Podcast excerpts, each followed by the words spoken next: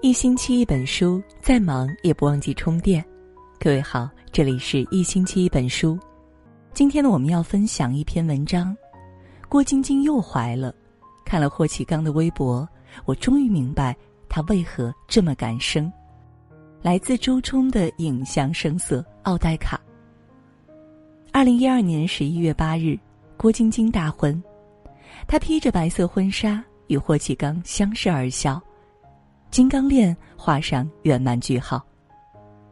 如今，郭晶晶已嫁入豪门九年，跳水皇后的光环日渐褪去，取而代之的，是一个贤妻良母，一个豪门媳妇儿。前些天，郭晶晶被拍到和霍启刚欣赏艺术展，身穿大红碎花连衣裙，靠在老公肩上，甚是甜蜜。衣服上腹部微微凸起。网友们调侃：“是不是怀上四胎了？”是的，迄今为止，郭晶晶已经是一个三孩妈妈，但育儿理念非常独到。她和别的豪门阔太不一样，不会因为身价千亿就对孩子过分宠溺。她教育孩子的方式既土又狠。不少人惊诧她是豪门阔太，养孩子怎么那么低调、有章法、接地气呢？原因只有一个，因为他就是这样的人。郭晶晶有豪门的家底，却没豪门的傲气，她谦卑低调，给到孩子的，当然也是淳朴内省的爱。豪门的孩子大多养尊处优，比如李湘，给女儿穿上一身奢侈品，手拎名牌包，珠圆玉润，珠光宝气。据说王诗龄每个月的花销高达六十五万，简直是一个行走的碎钞机。但郭晶晶的做法完全不一样，她不仅不富养，反而让孩子去吃苦。霍启刚曾在微博晒出带孩子夏天插秧的照片，照片里一家三口顶着强烈的大太阳，卷起裤腿，弯着腰，扎在水田里，认认真真的干活，一根一根插着秧苗。插完秧，手腿都沾满了泥，之后就在破棚里做一顿简单的农家饭菜吃。在这种教育下，孩子自然体验到了劳作的意义，也懂得一蔬一饭来之不易，懂得珍惜。郭晶晶还经常组织一些家庭小活动，让孩子参加家务，比如霍启刚分享过的给爸爸洗车活动，孩子通过帮爸爸洗车挣零食。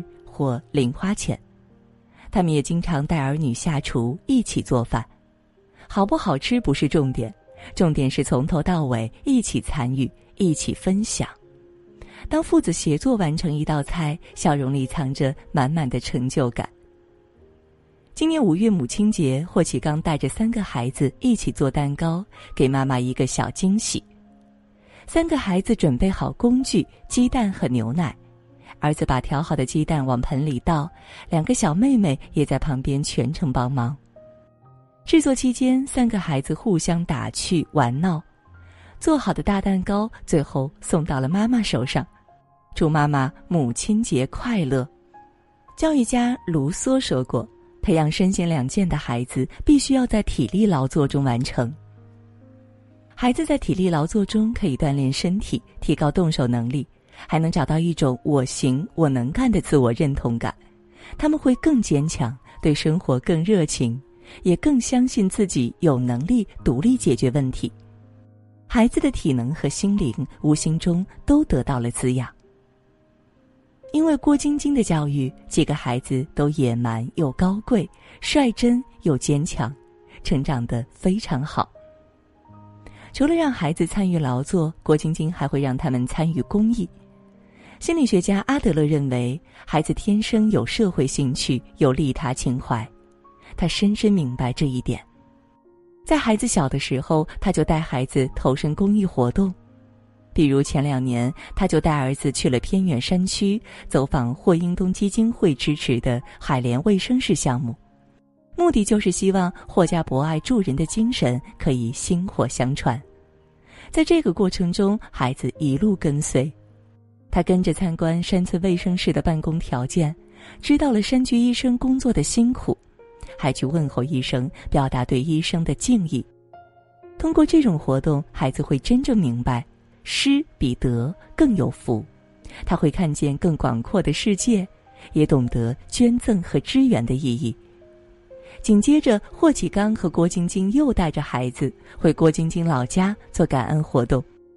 一家人回到郭晶晶的母校，向从前帮助过自己的人表达感谢。在这种氛围中，孩子懂得有恩必报，永怀感恩之心。他们还曾带着孩子现身香港地铁站旁，帮妇联义卖筹款。一家人穿着非常朴素，脸上却都是笑容。孩子刚开始不太适应，面对陌生人害羞的不敢伸手筹款。但在郭晶晶夫妇的鼓励下，孩子意识到筹款做善事不丢人，渐渐的放开胆量。他给小姐姐派发东西，主动和路边的小朋友攀谈。之后，一家三口又出席联合国儿童慈善助跑活动，装扮也是简单朴素至极，身边也没有保镖护身，在人群中跑着步，就感觉和普通民众没什么两样。但孩子会逐渐知道，这个社会。有富人，也有穷人；有衣食无忧者，也有疾苦交加的人。他们都需要关爱，需要帮助。他也会知道，穷则独善其身，富则兼济天下。他会努力让自己有力量、有价值，能助人、被需要，成为一个能为社会带来正能量的人。这样，自我价值感一旦发芽，人格和功能必须发展的更。健康，更全面。除了培养孩子的视野和人格，郭晶晶对孩子的学习抓得更紧。她不会因为是豪门就放任孩子肆意妄为。公公就说她管孩子太严了，比如孩子正在写作业，爷爷来找孩子玩儿，郭晶晶就会严格要求孩子必须完成作业才能玩儿。爷爷还曾抱怨自己想见孙子还要预约，但是郭晶晶也不妥协。他认为孩子就该专注，就该自律。他的规矩就是建立时间观念，对行动做好计划，而不是随心所欲。严格的教育可能会让孩子感到被束缚，但自律的习惯一经养成，孩子将受益终身。他有温柔，也有严厉。他是贤妻，也是虎妈；是豪门媳妇儿，也是抠门狂魔。他给孩子买的衣服、玩具，从不追求奢侈大牌。他教育孩子。不要爱慕虚荣，不与他人攀比，保持勤俭节约、自律。唯一大方的一次，就是为孩子找了一家天价幼儿园，因为这里的师资、教学、事业与其他幼儿园不可同日而语。一到周末，夫妻二人也不带孩子去胡吃海喝、瞎玩一气，而是和霍启刚一起陪孩子去图书馆、博物馆，去听音乐会、看展览、参加文化会。品鉴茶道文化，孩子对一切都兴致勃勃，他充满好奇心，认真学习泡茶，主动为爸爸妈妈沏茶。晚上回到家，他们会一起陪孩子阅读，拓宽孩子对世界的认知。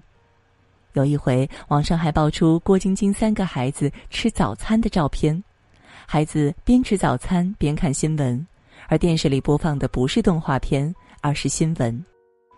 几个孩子在这种教育下越来越自律节俭，视野和见识也与普通孩子完全不同。如果只有以上方式，郭晶晶的教育恐怕也达不到很好的效果，因为只有对孩子的要求，任何人被要求久了都会逆反。但郭晶晶不止于此，她是言传身教的。你想要孩子成为什么样的人，自己先成为那样的人。郭晶晶就是如此。因为父母是孩子最好的老师，父母的以身作则比任何口号更能引领孩子成长。郭晶晶希望孩子优秀，所以她自己先优秀。她成为中国跳水皇后，拿下无数金牌。她希望孩子低调内敛，自己就一直朴素行事，淡泊名利。为了避免卷入家族遗产纷争，她和霍启刚搬出了二十五亿的霍家豪宅。之后的十来年里，郭晶晶没有摆过一丝豪门阔太的谱，从不显摆自己的豪门身份，穿着方面也极其的节俭，出门经常扎着五毛钱的发圈，同一套衣服反复穿，帆布鞋几十块钱一双，抱着孩子逛超市，买个收纳盒都要反复比价一番，也去小地摊和打折店给孩子买几十块钱的衣物，跟老公到路边小店吃便宜的小吃。